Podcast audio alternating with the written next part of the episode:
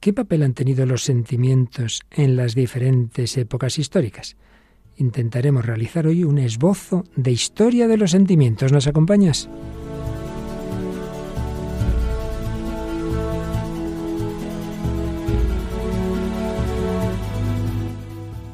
El hombre de hoy y Dios, con el padre Luis Fernando de Prada.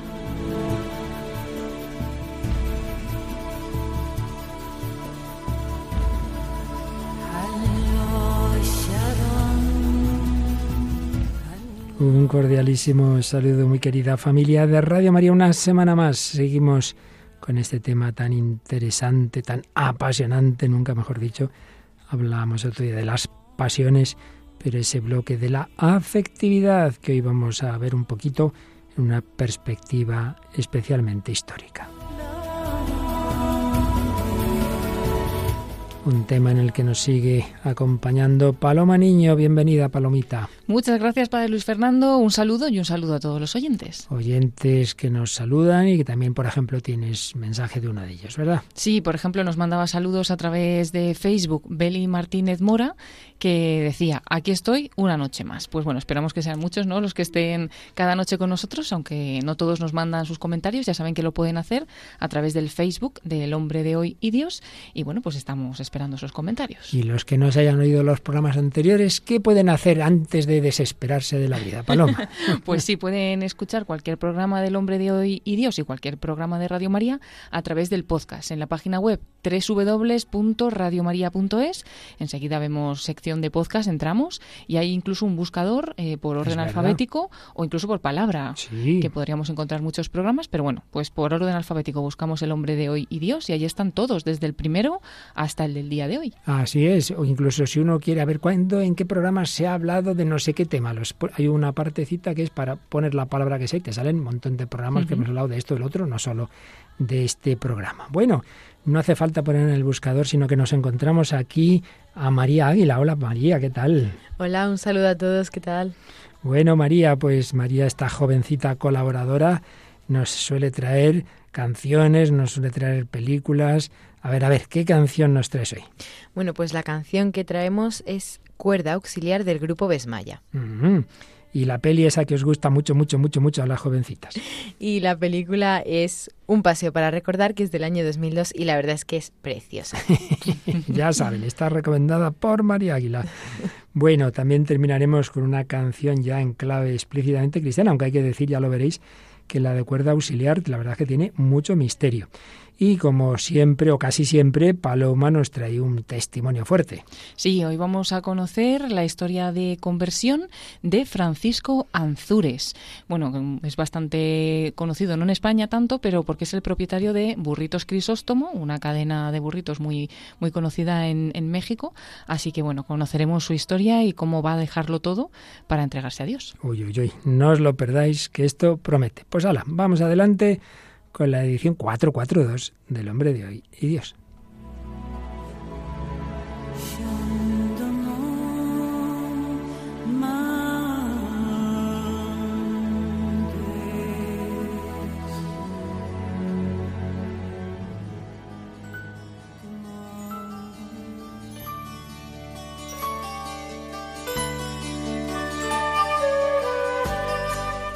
Bueno, pues recordaréis que en este bloque de la afectividad hemos ido haciendo una introducción, distintas palabras, distintos conceptos relacionados con todo esto, clasificaciones de los fenómenos afectivos.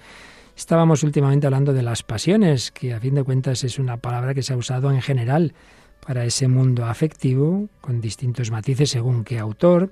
Y veíamos, esto es interesante para lo que hoy veremos, que básicamente había ya desde el mundo griego dos posturas claramente contrapuestas.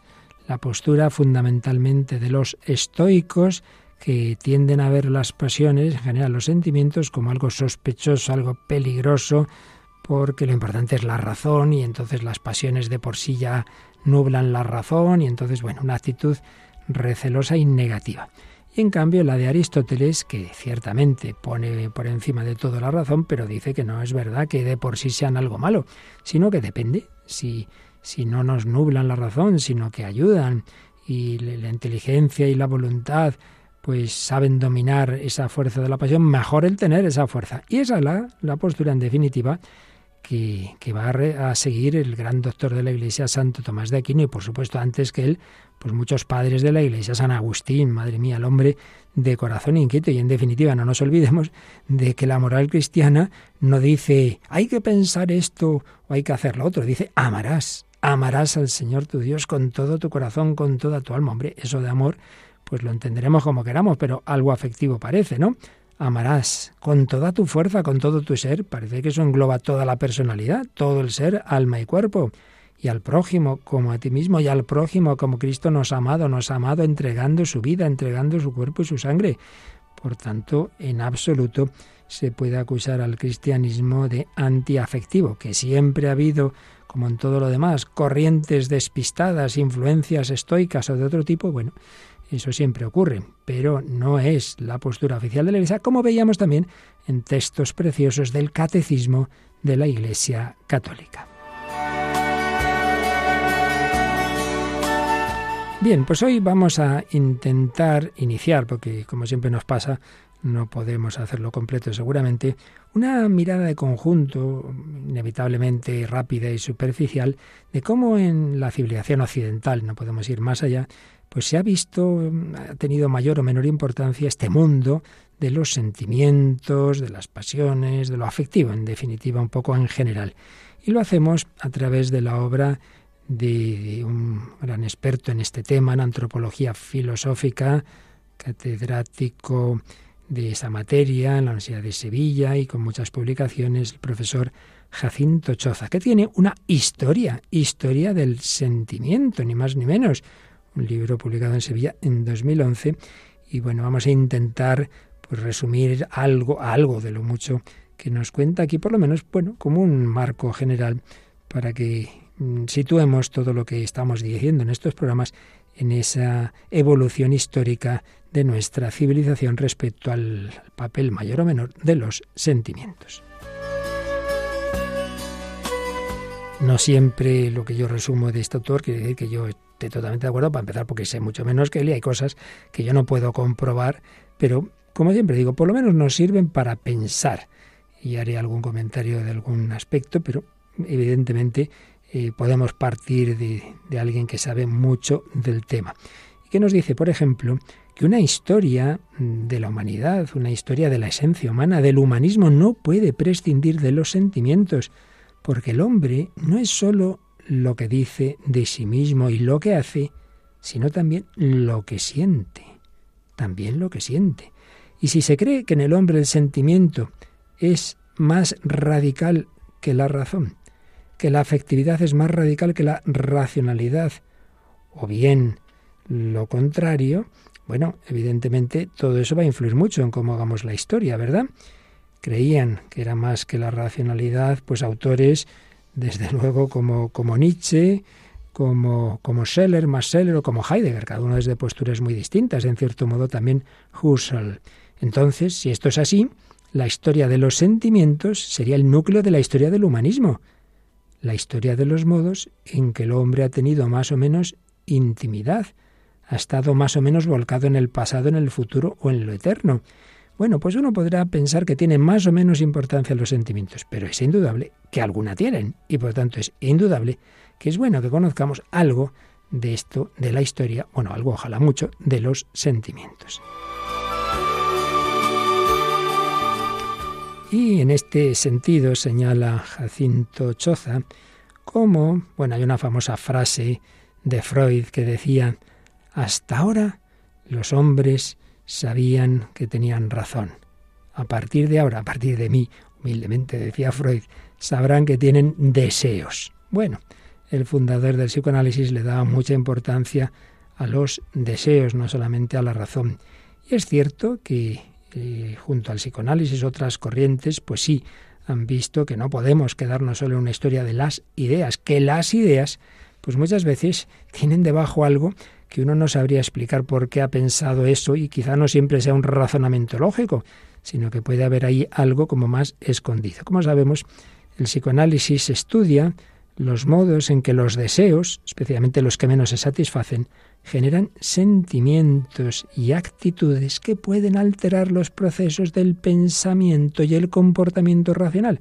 Uno cree que hace algo por tal razón y no se da cuenta de que es que ahí hay algo mm, inconsciente, hay un sentimiento que según el psicoanálisis podría estar reprimido y bueno, sale por ahí. Bien, por su parte la fenomenología es un procedimiento para estudiar los datos y las vivencias de las que parte el pensamiento racional y para analizar el proceso de formación de eso mismo que el Occidente ha llamado razón. Bueno, pues ahí tenemos dos corrientes de pensamiento muy distintas, ciertamente, pero que sí coinciden en que mm, hay que fijarse en lo que está debajo de un mero razonamiento y que en cualquier caso tiene mucha importancia, el sentimiento.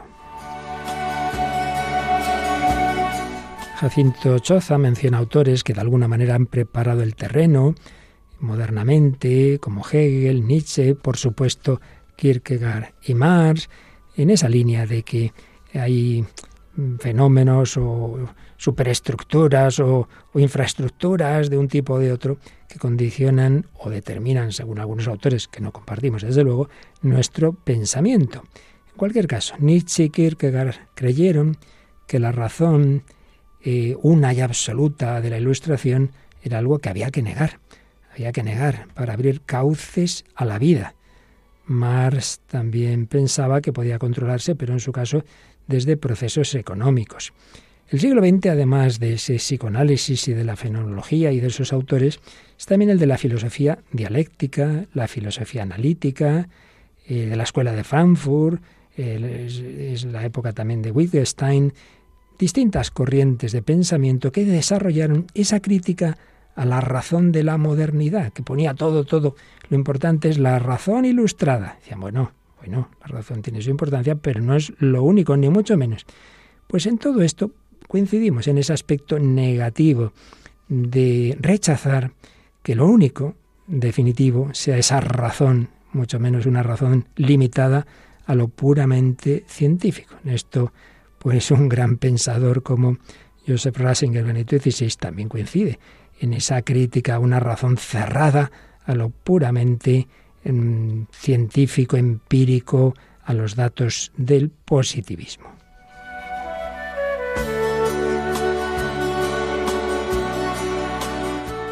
Por unos otros caminos, desde unos pensamientos u otros, lo que está claro es que en el siglo XX se ha ido haciendo esa crítica de la razón, de la ilustración, de la modernidad, y nos hemos ido al, extremo contrario, a la posmodernidad.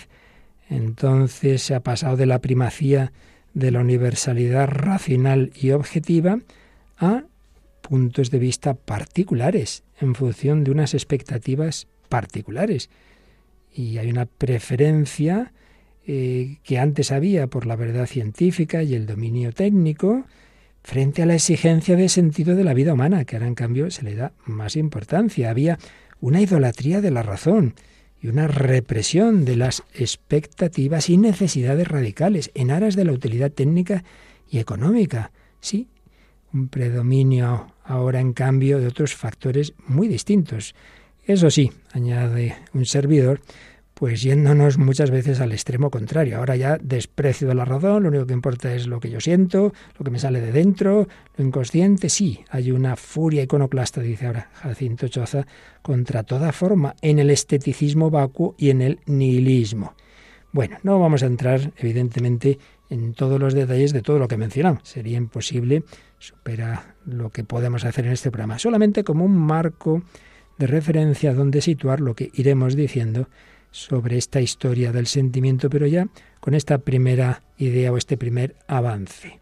Frente a esos siglos de la ilustración, del racionalismo, en el que quedaba muy menospreciado el papel del sentimiento, y ojo, he dicho de la ilustración y racionalismo, esto no es del cristianismo, al que a veces se le ha achacado. Pues digo, frente a ese predominio de lo racional, es indudable que ya desde el siglo XIX, pero sobre todo en el XX, con esos prolegómenos que hemos dicho, se ha ido dando mucho más papel al mundo, digámoslo en sentido amplio, afectivo, sentimental, la pasión, todo este campo. Pero hay que tener cuidado, repito, de no irnos al extremo contrario. Hay que tener cuidado de no olvidar que en último término las cosas tienen que ser verdaderas. Y es verdad que Dios nos ha dado esa inteligencia que tiene que tener esa capacidad de encauzar, de juzgar todo, no de reprimir sin más o de decir que esto es malo, pero sí de saber hasta qué punto esto me ayuda o no al fin que Dios ha puesto en nuestra naturaleza.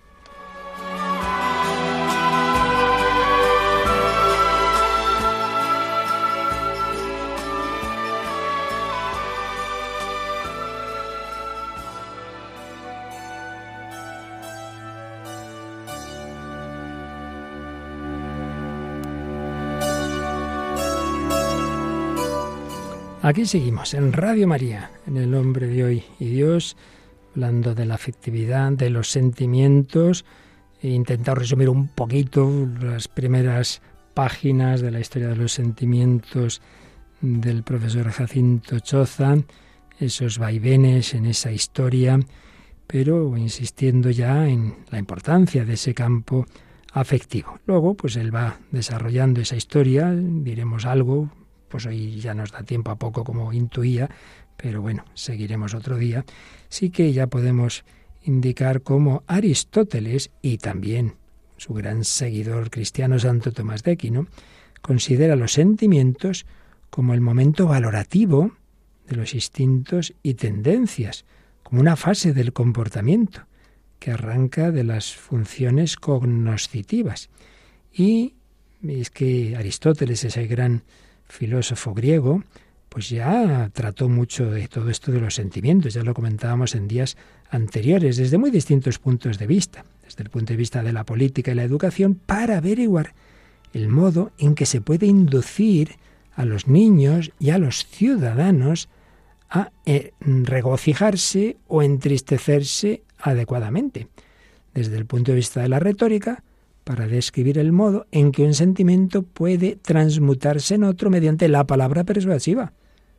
Desde el punto de vista de la poética, para explicar los procesos de purificación de los espectadores al ver representadas en la tragedia y la comedia las acciones humanas. Desde el punto de vista de la ética, para indagar la naturaleza de la amistad, de la felicidad, las valoraciones que cada uno hace de sí mismo. Desde el punto de vista de la psicología, Aristóteles era un gran psicólogo, no lo llamaríamos así hoy, pero es así, para poner en claro la relación entre el conocimiento y los sentimientos. Desde luego es impresionante leer las obras de este autor de hace 25 siglos, por ejemplo, la ética a Nicomaco, el Tratado de la Amistad. Es impresionante, vale la pena hacerlo. Bueno, pues siglos después, y su gran seguidor católico, como decíamos Santo Tomás de Aquino, asume mucho de lo que nos dice Aristóteles, pero siempre englobándolo en esa visión del hombre que ya viene de lo alto, que viene de la revelación. Pero, como ya veíamos, no desprecia ni mucho menos los sentimientos que llama pasiones, no, no, son factores intrínsecos del actuar humano, junto a las facultades y los hábitos, factores intrínsecos en contraposición, dice Santo Tomás, a los factores extrínsecos de ese actuar que son la ley y la gracia.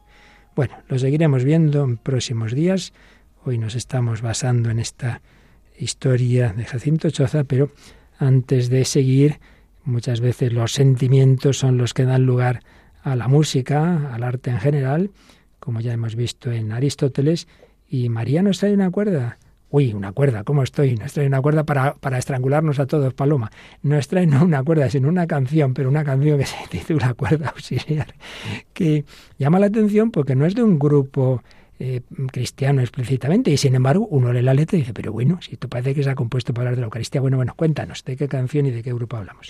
Pues sí, la has introducido muy bien. La canción es Cuerda Auxiliar del grupo Besmaya y bueno, esta canción fue lanzada en 2020 y da nombre al álbum donde se encuentra ya que es su single principal. Y bueno, el grupo Besmaya está formado por Javier Echevarri y Javier Oranguren, que eran amigos de, desde los tres años y comenzaron la carrera en el mismo año en el que empezaron a lanzar las canciones y empezaron a crecer muy rápido gracias a que su estilo es novedoso porque está fuera de ese ámbito comercial del pop que estamos ahora escuchando.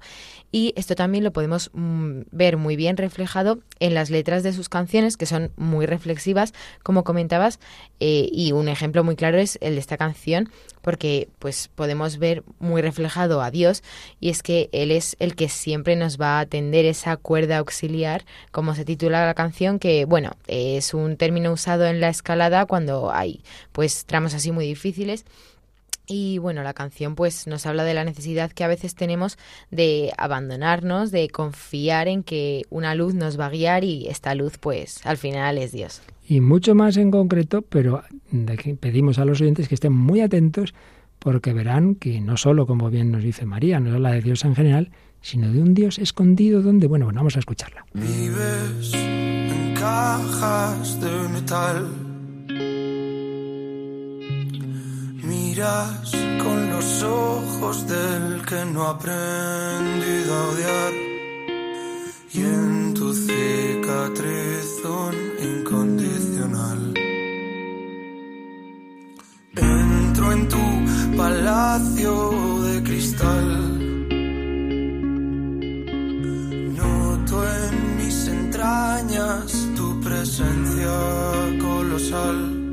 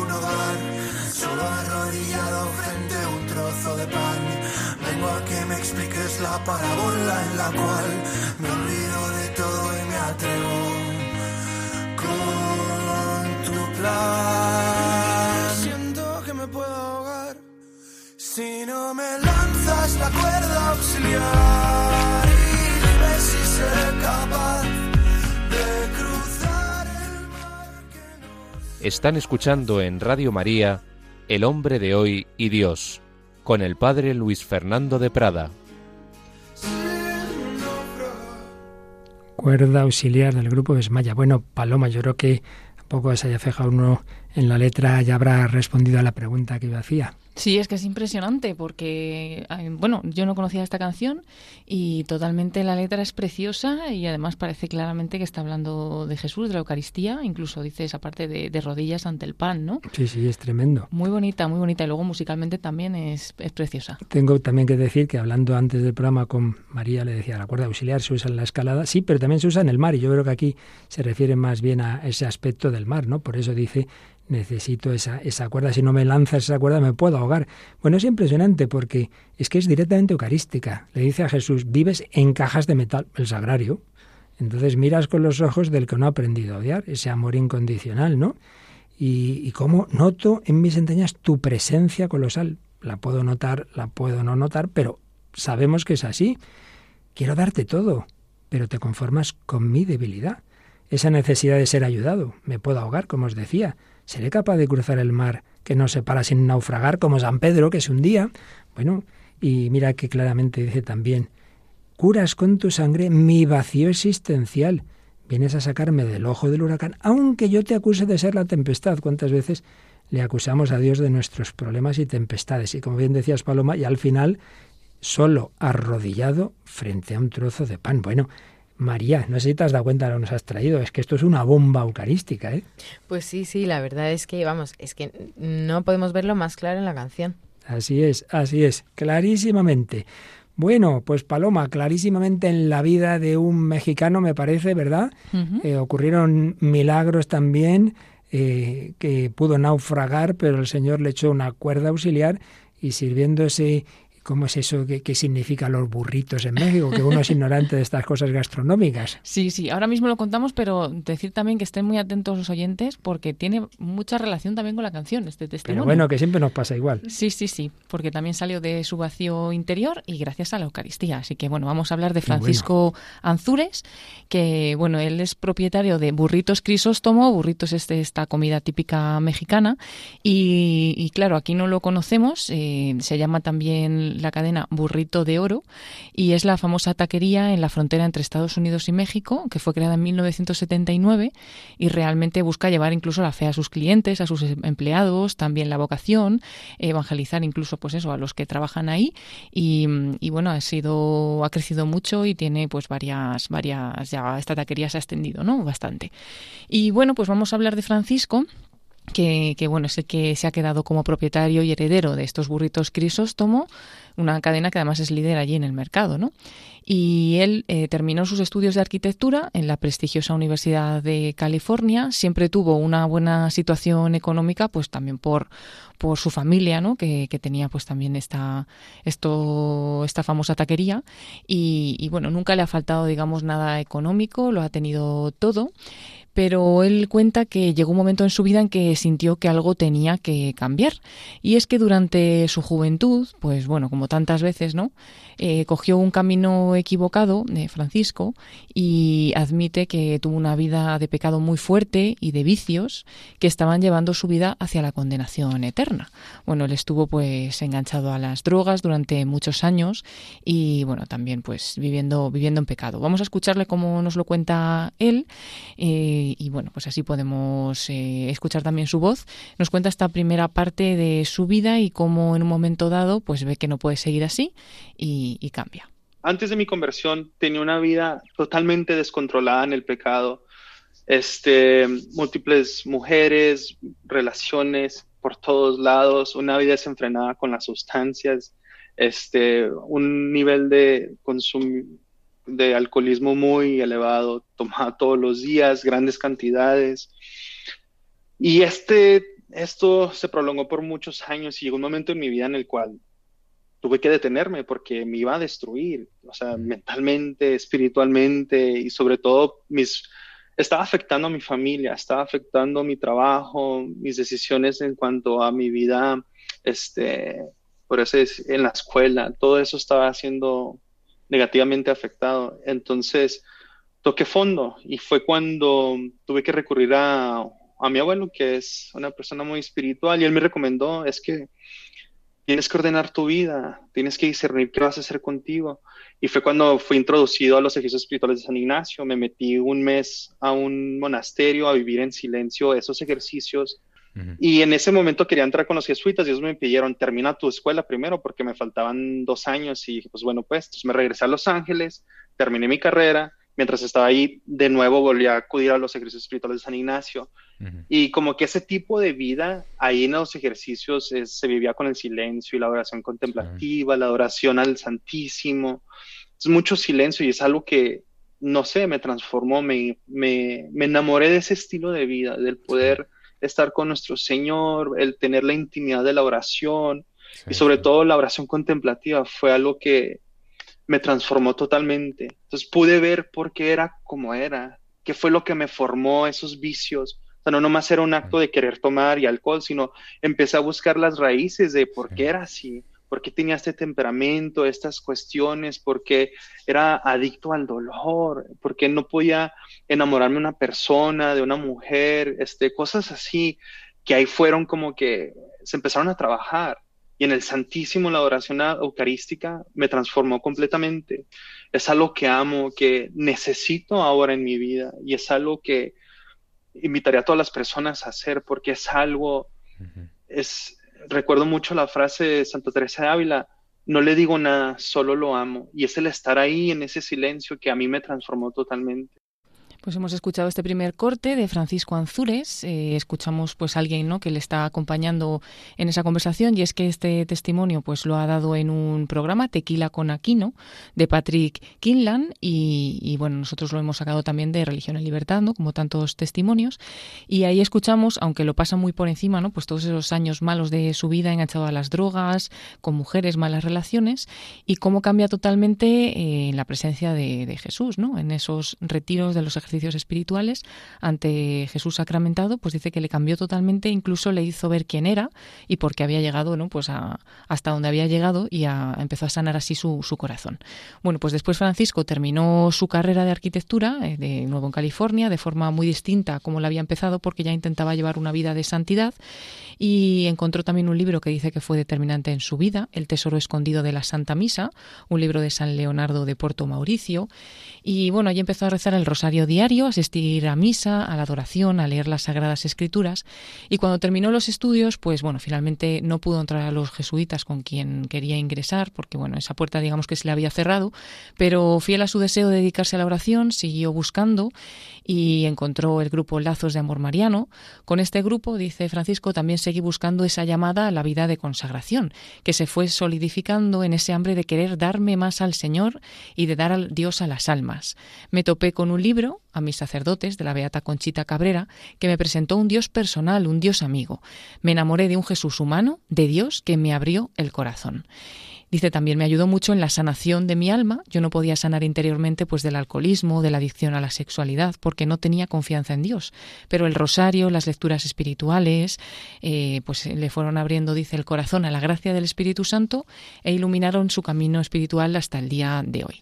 Y bueno, pues él cuenta también que, que todo el éxito de, esta cadena de burritos de su familia eh, ha estado unida siempre a Dios, porque eh, cuando hicieron esta cadena le pidieron a Jesús que les mostrara el camino y, y, están seguros de que ha sido Dios el que ha bendecido esta cadena que ya tiene 13 franquicias en Juárez y Estados Unidos y tiene una gran relación con la oración y los santos. Por eso también se llama burrito de oro, eh, relacionado con San Juan Crisóstomo, que le llamaban boca de oro, y por su predicación, ¿no? Y, bueno, él está, pues en realidad, pues sabe que Dios ha bendecido tanto la vida de su familia como la suya, y esa empresa que tiene su familia, pues ha ayudado a construir iglesias, ha ayudado también a multitud de sacerdotes, de obispos, de congregaciones y seminaristas, que les han ayudado con sus gastos y necesidades.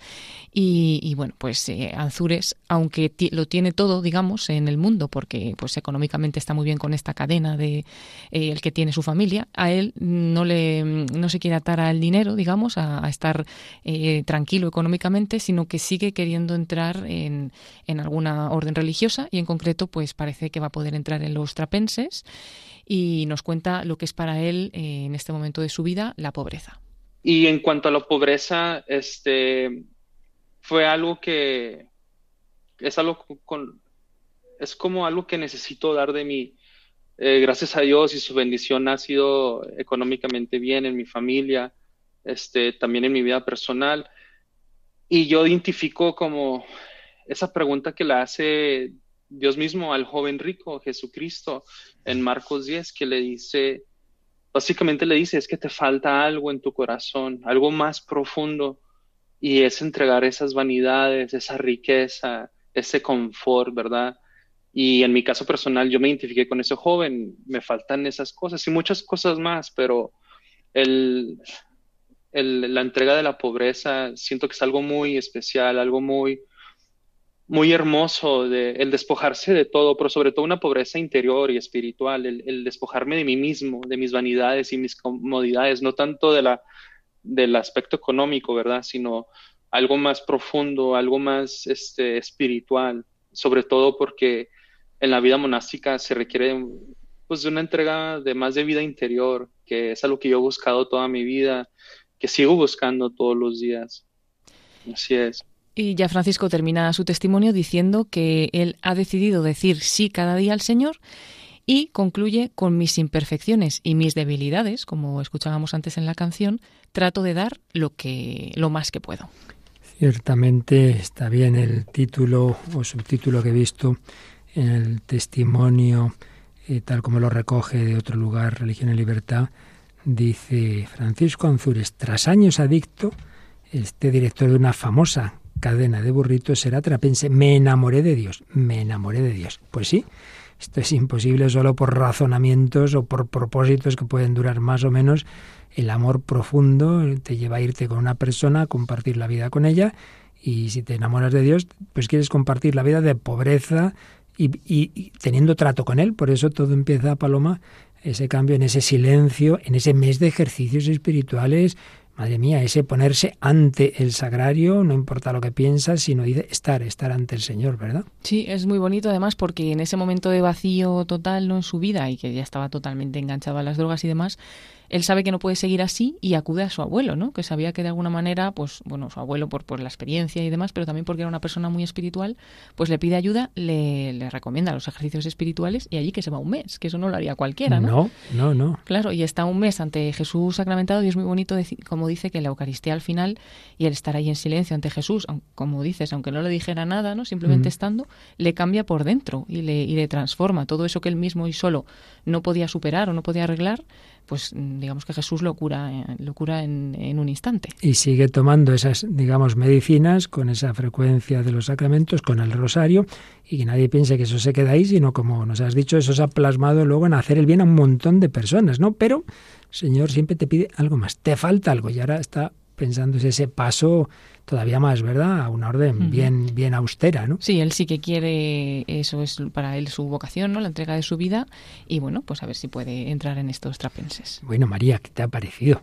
Pues, pues sí, la verdad es que me ha parecido un testimonio muy bonito y como decías que al final se dio cuenta en esos ejercicios y sin él decirle nada a Jesús, que fue el sacramental que se lo dijo, porque es verdad que en esos momentos es que te habla directamente, o sea, es un momento muy fuerte y que pues al final consigue transformar personas. Así es, no hace mucho una persona me contaba que unos ejercicios espirituales, te dijo, bueno, hemos terminado ya esta noche, pero vamos, si alguno se quiere quedar por su cuenta un rato y tal, y que se quedaron dos o tres personas y que en esa noche estuvo unas horas y el Señor sí le dijo que la llamaba a dar un paso también parecido al que acabamos de escuchar. Y es que está en la Eucaristía, pues está vivo, vives en cajas de metal.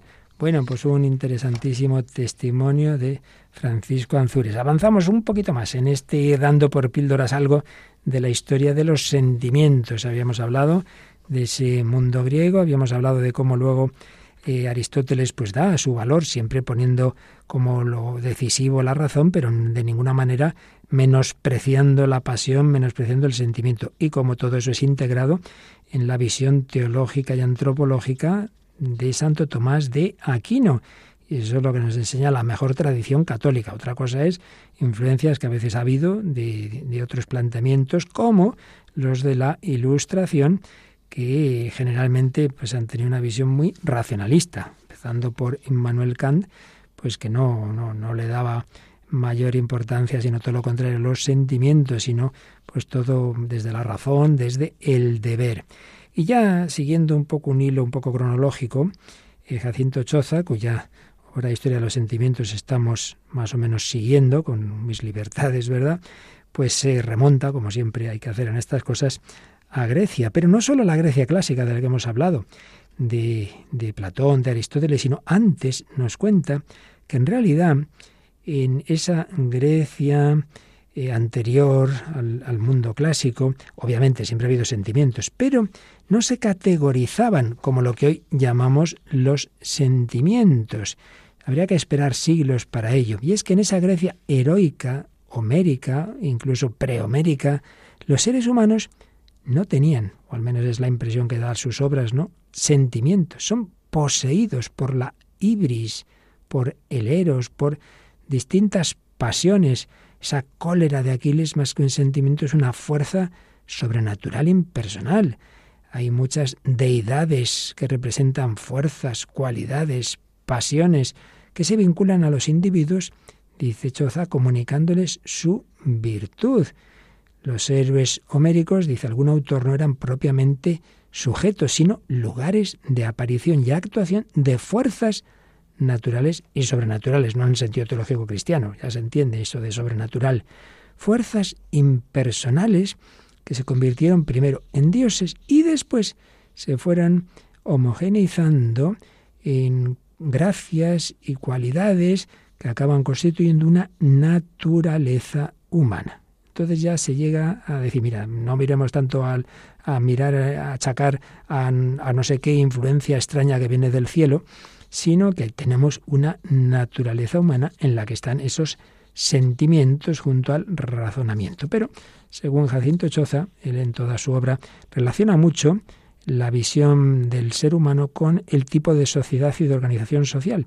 Entonces, siempre va a indicarnos que cuando estamos hablando de una sociedad tribal, eh, muy de, de, dispersión en el campo, pues ahí sentimiento como que tiene poca importancia. Mientras que cuando vamos a la sociedad urbana, la polis, entonces ya los pactos y leyes empiezan a ser más importantes que la fuerza física. El hombre se define como un animal que usa lenguaje, como animal racional, no como héroe que vence en el combate. Emerge ese concepto de naturaleza, naturaleza humana, y ese conjunto de fuerzas antes impersonales quedan ubicadas dentro de esa naturaleza en calidad de pasiones. Llegamos ya a las pasiones. Pero eso sí, las pasiones no son lo más esencial del hombre, no. Más importante sería la razón, instancia controladora suprema, garante de la paz y la armonía del individuo y de la ciudad. Porque si no, si cada uno se agarra de sus pasiones, pues ya tenemos la guerra. Y a partir de Sócrates, claramente, el ideal heroico del hombre guerrero y vencedor es sustituido por el ideal del hombre que mediante la razón controla las pasiones se gobierna por su mente, el ideal del sabio, que Platón perfila y consolida. Quienes no son capaces de controlar las pasiones mediante la razón quedan excluidos de la polis, como los bárbaros y los niños marginados de ella, como los esclavos, como las mujeres, se las ve como rémoras. Los sentimientos, pues, se configuran de una u otra manera según los diferentes grupos de individuos, que tienen su correspondiente ubicación social Aquí habría que hablar, que ya lo hicimos desde otra perspectiva, de Platón. Pero, además de tener cada constelación de sentimientos su correspondiente ubicación social, los sentimientos en general tienen también su patrimonio propio en la distribución de cualidades y valores que lleva a cabo la Grecia urbana. El intelecto, el entendimiento, la inteligencia queda referido a la lógica, que asume bajo su custodia la verdad. El carácter y la decisión, ¿Qué hay que hacer? Quedan referidos a la ética, que asume el bien. Y los sentimientos quedan referidos a la retórica, que asume bajo su custodia lo bello, lo sublime, lo seductor, lo persuasivo. Bueno, muy interesante. Uno no tiene por qué estar de acuerdo con todo lo que estoy diciendo, que tampoco un servidor conoce bien, pero por lo menos creo que son pinceladas de alguien que sabe mucho de esto a tener muy en cuenta. Como el ideal de hombre, y la definición de hombre quedan formulados en términos de logos, la organización social y la educación moldean una subjetividad en la que se premia y se reconoce ante todo el logos. Y el etos, lo ético, y el pathos, el pathos, lo que se siente, la pasión, son aceptables en la medida en que el logos los legitima, puesto que la decisión y la persuasión, disociados del logo y de la verdad, se muestran como completamente ciegos. Pues sí, llegamos a esa visión en la que tienen su papel y su importancia, pero siempre bajo el logo. Seguiremos, seguiremos este hilo histórico, pero vamos ahora, María Águila, a una película en la que damos un salto en esta evolución histórica a la que no hemos podido llegar, de cuando han ido tomando más y más importancia los sentimientos, porque el sentimiento tiene mucha importancia, sin menospreciar en absoluto, todo hay que decirlo también, la verdad y la ética en la película que nos traes. Pues sí, la película que traemos se llama Un paseo para recordar y es del año 2002. Está dirigida por Adam Shankman y se basó en la novela de Nicholas Sparks, que tiene el mismo título que la película. Y bueno, pues está protagonizada entre otros por Mandy Moore, por Shani West, Peter Coyote o Daryl Hannah. Y esta película pues empieza como la típica romántica adolescente en la que, bueno, pues el chico así un poco malo que... Muy este malote. sí, malote, malote, que en este caso se llama Landon, se acaba enamorando de la chica pues más buena que es Jamie y esta es una chica cristiana de la que todos pues al principio se burlaban de ella incluido este chico Landon y bueno pues como hemos dicho al final se acaba enamorando de ella y ella que cree mucho en Dios y para ella es muy importante la fe le acaba transmitiendo esa importancia al chico también. Y bueno, al final a través de ella él se convierte, empieza también a creer en Dios, que es lo que les ayuda a los dos un poco a sobrellevar la situación difícil que tiene ella. Antes de que nos sigas contando, oímos un corte en el que la madre del chico, que ya estaba bastante desesperada de, las, las, travesuras gordas que hacía este hombre, se encuentra una, una, lista de propósitos, se encuentra al hacer la colada que tenía en el pantalón y se queda un poco sorprendida. Escuchamos el diálogo entre madre y Landon. Examinar una roca lunar. Ir a la universidad. Estudiar medicina. Cariño, está muy bien que tengas tan hermosas ambiciones, pero tendrás que estudiar muchísimo. Puedo hacerlo. Claro que puedes. Mamá. Jamie tiene fe en mí. ¿Sabes? Consigue que quiera ser diferente. Mejor.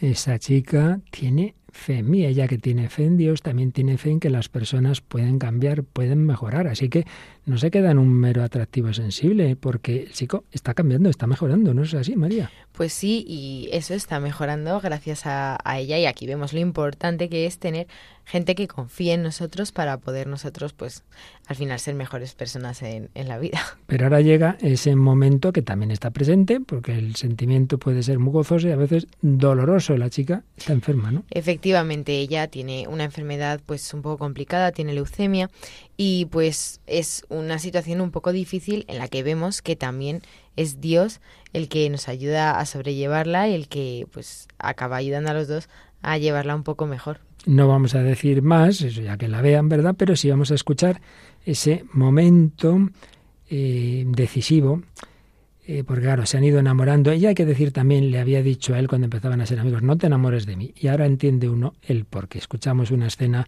un poquito dramática de ese momento. Oye, ¿te preocupa tu ingreso en la universidad?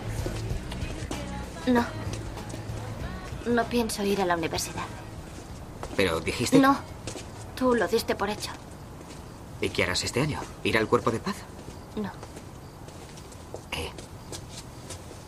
¿Qué vas a hacer? Estoy enferma. Entonces te llevaré a casa no, para... No, Landon. Estoy enferma. Tengo leucemia.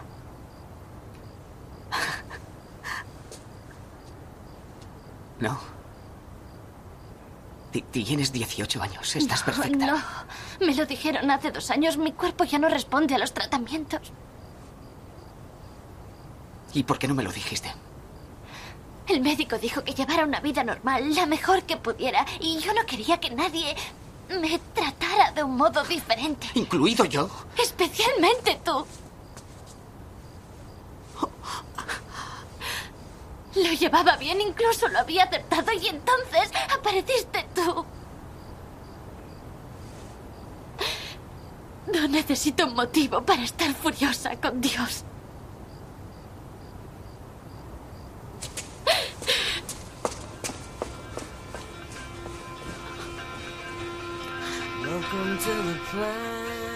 Bueno, un momento dificilillo, ahí salen varios temas, María. A ver, ¿qué, qué, debería haber hecho esta chica? ¿Qué te parece a ti? Eso tiene que ver con la última película que vimos, ¿verdad? Sí, sí, con la película de Conoces a Joe Black, que estuvimos hablando hace poco.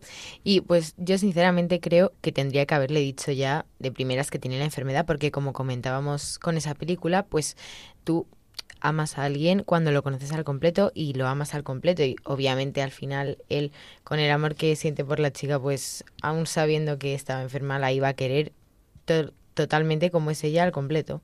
Así es. Paloma, ¿qué te ha parecido? Sí, justamente pensaba eso, ¿no? Que la entendemos también perfectamente, porque bueno, en esa situación, pues dice que quería que todo el mundo la tratara igual y especialmente él, porque al final, pues también lo quiere y de alguna manera, pues también le aparta un poquito de, de, de ello y también hace que le trate normal, ¿no?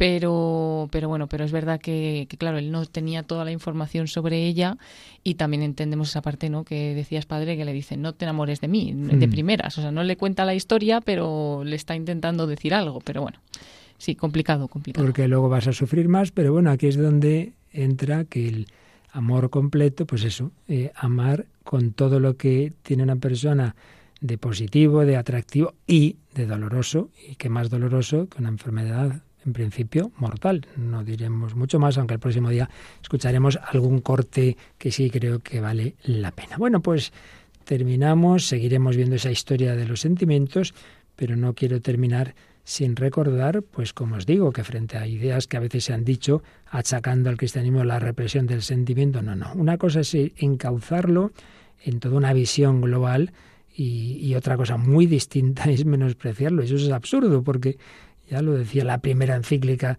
de el Papa de la Verdad, el Papa de la Verdad Benedicto XVI, su primera encíclica no es sobre la verdad y la lógica, es Dios es amor y nos recuerda tanto amó Dios al mundo que entregó a su Hijo único para que todos los que creen en Él tengan vida eterna. Hemos creído en el amor de Dios. Así puede expresar el cristiano la opción fundamental de su vida. Hemos creído en el amor de Dios. ¿Y en qué consiste el amor al cristiano? En amar a Dios, en amar al prójimo. Y decía Benedicto XVI, puesto que es Dios quien nos ha amado primero, ahora el amor ya no es solo un, pone comillas, mandamiento, sino la respuesta al don del amor. Hemos sido amados, pues un niño pequeño es amado, le sale solo el amar, el amar a esos padres, el amar a esos hermanos y realmente por experiencia ha recibido ese amor corazón filial, corazón fraternal. Seguiremos profundizando en todo ello. Terminamos con una canción de la fraternidad seglar en el corazón de Cristo que se dirige al Señor y le dice, Señor, hay veces que, te callas. Hemos oído también, no lo hemos comentado, esta chica que tiene ahí un momento un poco como de rebeldía, parece, ¿no? Tengo motivos para estar enojada con Dios. Ahora, justo ahora, cuando me enamoro, sé que, que tengo una enfermedad mortal. Bueno, bueno, bueno. A veces el Señor calla, pero, pero Él sabe el porqué. Hay que amar hay que corresponder en lo bueno y en lo malo a las personas humanas, a las personas divinas. Y aunque tú no me hables, Señor, yo te buscaré y te amaré. Si no me hablas, Señor, guardaré un silencio en lo hondo de mi corazón y esperaré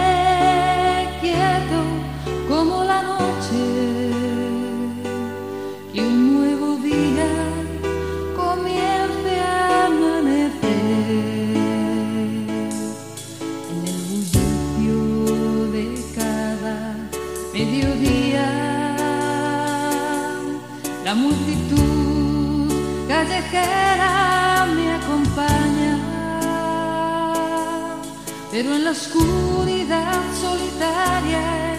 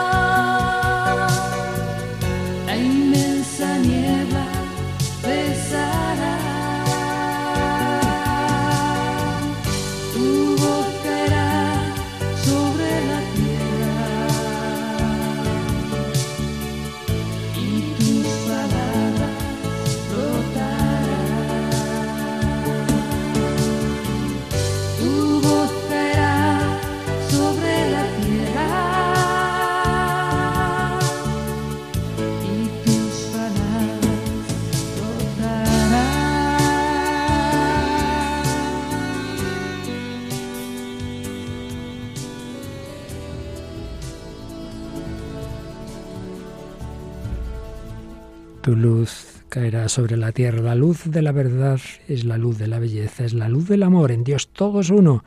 No hagamos contraposiciones. Ya hemos ido viendo en estos días y lo seguiremos viendo cada vez con más claridad cómo esa relación con Dios no solo ilumina nuestra mente y fortalece nuestra voluntad, sino que plenifica nuestro corazón, nuestro sentimiento, nuestras mejores pasiones, que en ese encauzamiento nos dan la fortaleza para entregar toda nuestra vida, cuerpo y alma en amor. Pues María Águila, muchísimas gracias. Esperamos quizá tengas ahora con tus familia unos días vacacionales, pero volverás prontito, ¿verdad?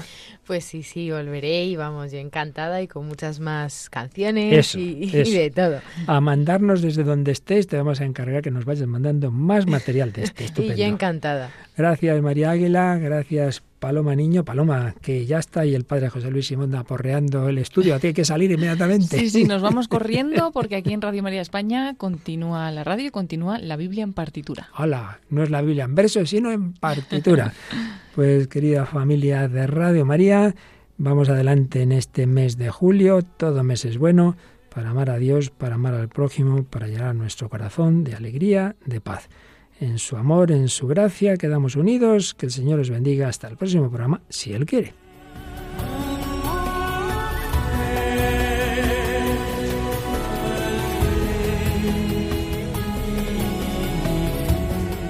Así concluye El hombre de hoy y Dios, un programa dirigido en Radio María por el Padre Luis Fernando de Prada.